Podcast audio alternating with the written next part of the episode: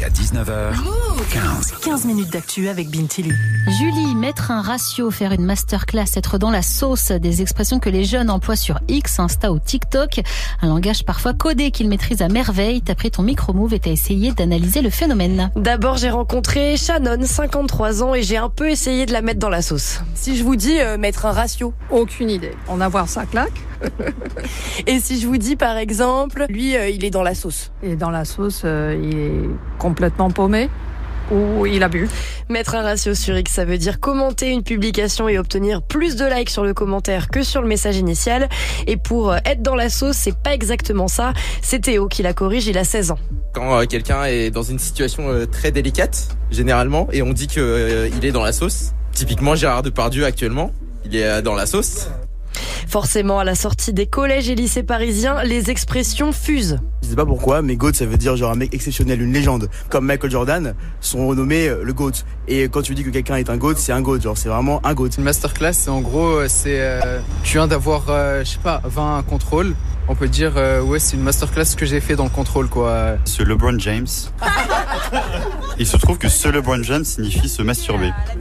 Et voilà, c'est très drôle de, Les adultes ne comprennent pas et les jeunes comprennent très bien. Donc c'est un peu un message codé. hein. On en apprend des choses ce soir et ces expressions, Julie, elles ne sont pas là par hasard. Non, alors c'est vrai que beaucoup sont drôles et viennent de références communes, de vidéos YouTube euh, ou de la télé-réalité, par exemple, comme le, fa- euh, comme le fameux Il faut sachet d'Amélie de Secret Story. Mais d'autres ont une utilité bien particulière. Par exemple, tout à l'heure, on entendait ce LeBron James. Pourquoi ne pas tout simplement dire se masturber?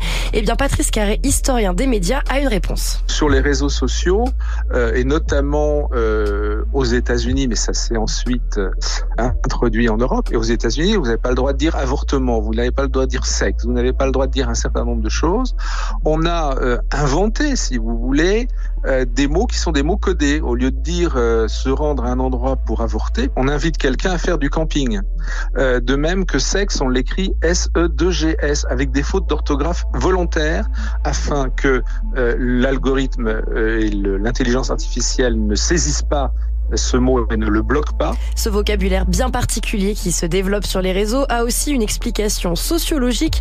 Alexia Guggemos est directrice de l'Observatoire Social Média. De tout temps, les, les adolescents ont eu besoin de développer un code. Euh, ça correspond à un besoin d'identification par rapport aux, aux générations précédentes. Donc, les réseaux sociaux permettent cette distinction. Autrefois, c'était euh, c'était vestimentaire, hein. c'est des marquages. C'est-à-dire qu'il y a toutes des expressions qui circulent, qu'il faut pouvoir réutiliser, interpréter. Voilà, c'est euh, ils ont un langage courant entre eux, euh, mais évidemment, c'est un, un langage. Pour autant, c'est pas euh, ça va pas forcément rentrer euh, dans le dictionnaire. Selon la sociologue, de nouvelles formes d'expression naissent tous les jours sur les réseaux, avec par exemple les POV, Point of View en anglais, des vidéos où les jeunes se mettent en scène et racontent des C'est selon elle l'un des aspects positifs des réseaux. Ils encouragent la créativité. Merci beaucoup, Julie, pour ce reportage.